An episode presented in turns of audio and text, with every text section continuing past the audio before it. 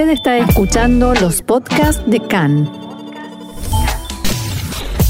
CAN, Radio Nacional de Israel. Seguimos adelante aquí en CAN en español con más información. Hablemos ahora, Roxana, de lo sucedido en la tarde de ayer en Naplusa, en hebreo Shem, en la margen occidental y vamos a detallar cómo se dieron los acontecimientos. Así es, hablamos de una persecución que llevaba semanas y que finalizó en el centro de la ciudad de la ciudad de Nablus a pleno día con imágenes poco comunes, como decíamos en el, en el bloque anterior cuando dimos la información Imágenes que nos sonaban de la época de la segunda intifada más que de ahora.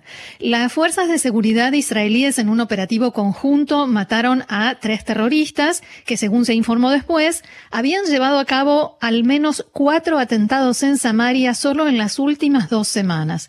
Todos los ataques tuvieron como objetivo puestos militares, en la mayoría eran ataques con disparos y terminaron sin bajas ni heridos israelíes, y también planeaban nuevas acciones, por lo, por lo cual eso los convirtió en bombas de tiempo, dicho esto entre comillas, o sea, de esas que hay que desmantelar antes que estallen, o más bien accionar. El accionar de las fuerzas de seguridad se necesita antes de un nuevo atentado terrorista. La madre de uno de los terroristas decía lo siguiente tras conocerse la noticia de lo sucedido.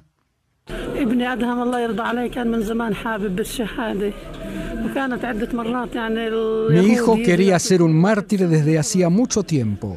Los judíos lo arrestaron varias veces y después lo liberaron. La última vez que vinieron a buscarlo, nos dijeron que si no se entregaba, lo liquidarían. Hablamos de Ashraf al-Mubaslit, Adham Mabruk y Muhammad al-Dahil, y como refleja lo que dice la madre, hace tiempo que eran buscados. Efectivos de la unidad antiterrorista de la policía y la gendarmería, dije, de Israel, Yamam, ingresaron ayer en Nablus en automóviles civiles, entre ellos un taxi con patente palestina. Mediante un engaño que no se informó, no se dieron a conocer los detalles, por supuesto, llevaron a los terroristas a un lugar a donde querían tenerlos, digamos, frente a frente, eh, y allí se produjo el intercambio de disparos. Los efectivos israelíes realizaron decenas de disparos contra el vehículo donde estaban los terroristas. Dos de ellos llevaban fusiles M16 y finalmente los tres resultaron muertos, pero el cuarto integrante de la célula no estaba en el auto y sigue prófugo, es muy probable que esté armado, sabe que las fuerzas de seguridad israelíes lo buscan, no tiene nada que perder y por eso las autoridades sospechan que podría intentar cometer otro atentado. Del lado palestino, miles de personas participaron ayer en el funeral, muchos de ellos armados, muchísimos disparos al aire. Desde todos los sectores de la sociedad palestina se hicieron oír críticas a la acción de Israel. El brazo armado de Fatah, la organización a la que pertenecían estos tres terroristas, amenazó con una respuesta contundente. En Hamas y la Jihad Islámica se apresuraron a aprovechar esto que sucedió para enfocar las críticas no solo hacia Israel, sino principalmente hacia la autoridad palestina, porque según dicen, la autoridad palestina permitió el asesinato por medio de la coordinación de seguridad con Israel. Uno de los portavoces de Hamas lo decía de la siguiente manera.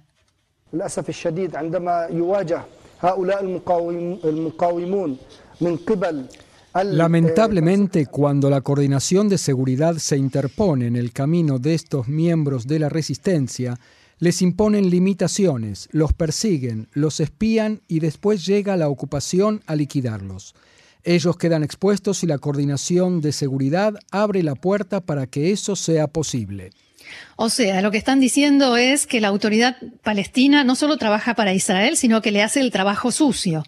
Y por la noche hubo enfrentamientos entre las fuerzas de seguridad israelíes y grupos de palestinos violentos en las zonas de Naplusa, Jenin, Salfit y Hebrón una facción, y hay que decir una facción pequeña, según las autoridades israelíes, de la Brigada de los Mártires de Al-Aqsa de Fatah, pero en la franja de Gaza, llamó a reaccionar, a reaccionar contra lo que definió como un nuevo crimen de la ocupación, y así lo decía uno de sus portavoces.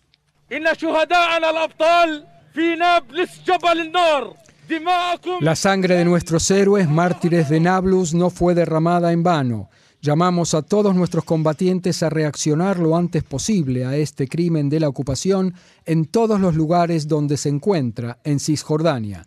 Convocamos a todas nuestras células dormidas y llamamos a reaccionar con todos los medios disponibles. El partido Fatah en Naplusa decretó dos días de duelo debido a la muerte de los tres terroristas. Ayer también se decretó una huelga general en la zona.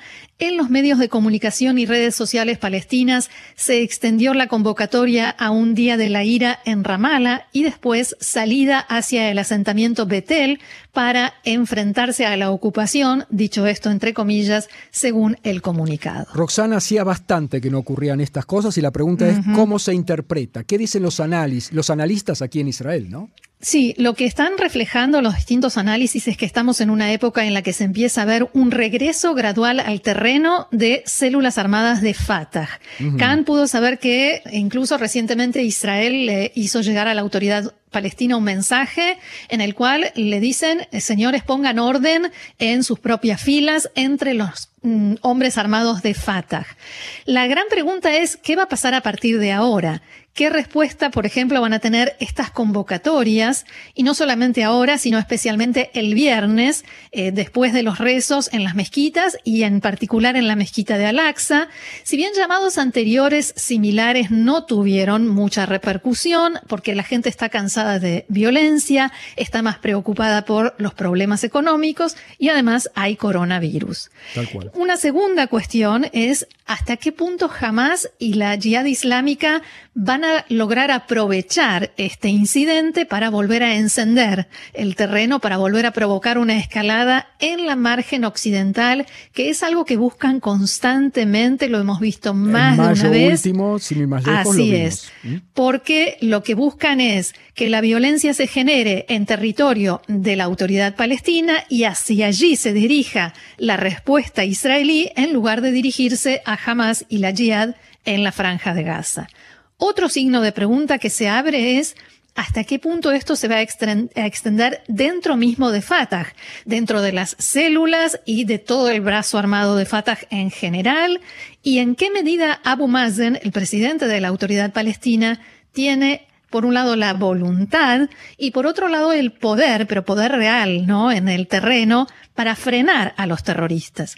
En los últimos días Abu Mazen tuvo algunos triunfos políticos con nombramientos de, dentro de la OLP, de la Organización para la Liberación Palestina, muy, muy a su favor, pero en la calle palestina es impopular.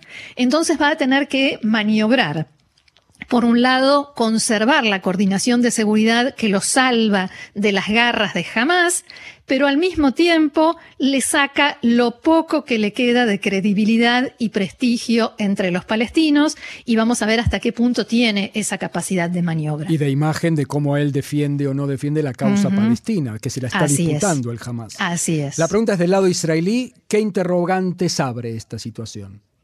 No pocos. Eh, del lado israelí se planteó la cuestión de las conversaciones en materia de seguridad que no hace mucho llevó a cabo el ministro de Defensa Benny Gantz con el presidente de la autoridad palestina Abu Mazen. ¿Cómo se compagina esto con el hecho de que los terroristas pertenecían al Fatah, que es el partido que lidera el mismo Abu Mazen? Y a esto respondía de esta manera en diálogo con Khan el viceministro de Defensa Alon Schuster. אה, בינינו לבין הרשות הפלסטינית אה, אה, והארגונים האחרים היא כמובן מורכבת מאוד. La realidad entre nosotros y la autoridad palestina y las otras organizaciones es muy compleja. Nuestra misión es observar los ejes centrales, reforzar a la autoridad palestina la gobernabilidad civil. Y por eso seguiremos reuniéndonos con el gobierno de la autoridad palestina para reforzarlo, siempre y cuando se despeguen o al menos que no den su apoyo a los disidentes, a esos factores que actúan en el terreno y a los que el gobierno palestino no impulsa. Nosotros vamos a deshacernos de esos factores, incluso si están vinculados políticamente con determinados brazos del gobierno de la autoridad palestina. Es interesante que los nombra como disidentes, no los identifica con el partido Fatah, que como decíamos, lidera Abu Mazen. Y por eso, preguntado sobre si está seguro de que estos terroristas actúan en contra de la voluntad de Abu Mazen, el ministro, el viceministro, respondía lo, lo siguiente. Sí, pero tengo claro también que hay distintas fuerzas y nosotros debemos reforzar a los moderados y enfrentarnos a los violentos. Schuster también dijo que no hay que considerar sanciones o algún tipo de suspensión del diálogo con la autoridad palestina. Eh, supongo que en el caso de que esto siga, que quede ahí y no pase a mayores o no, no haya una continuidad y más atentados, una escalada. Eh, y por el contrario, según el viceministro, hay que ayudar a que la autoridad palestina pueda estabilizar su situación, su estatus civil, la economía de los palestinos, para mostrar de esta manera apoyo a los moderados. Por último, el viceministro de Defensa hizo hincapié en que las fuerzas de seguridad israelíes de todas maneras están preparadas para lo que pueda venir, sea lo que fuere, como consecuencia de lo sucedido ayer. Y como suele suceder en este vecindario, esta puede ser la chispa que encienda una gran hoguera o un incidente más de tantos.